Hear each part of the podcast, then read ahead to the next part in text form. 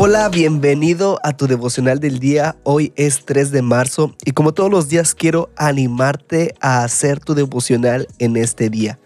Tenemos la meta de leer toda la Biblia en un año y para lograrlo debemos de leer tres capítulos diarios. Hoy toca el números 3, 4 y Lucas 18. Y de estos tres capítulos yo saco un pasaje central que es el que Dios me abrió y lo podemos encontrar en Lucas 18, 1 al 8.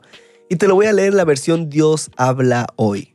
Jesús les contó una parábola para enseñarles que debían orar siempre, sin desanimarse. Les dijo, había en un pueblo un juez que ni temía a Dios ni respetaba a los hombres. En el mismo pueblo había también una viuda que tenía un pleito y que fue al juez a pedirle justicia contra su adversario. Y durante mucho tiempo el juez no quiso atenderla, pero después pensó, aunque ni temo a Dios ni respeto a los hombres, sin embargo, como esta viuda no deja de molestarme, la voy a defender para que no siga viniendo y acabe con mi paciencia. Y el Señor añadió, esto es lo que dijo el juez malo, pues bien, ¿acaso Dios no defenderá también a sus escogidos que claman a Él día y noche? ¿Los hará esperar?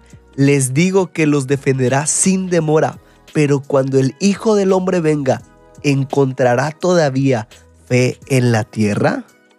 Jesús busca enseñarle a sus discípulos a orar.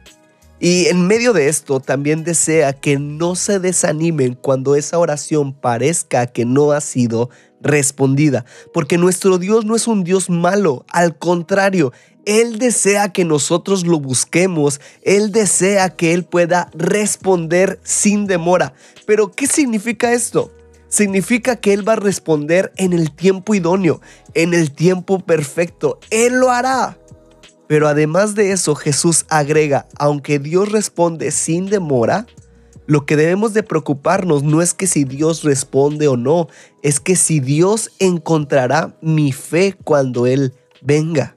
¿Mi fe estará en medio del problema? ¿Dios me encontrará confiando en Él? Esa es la pregunta real.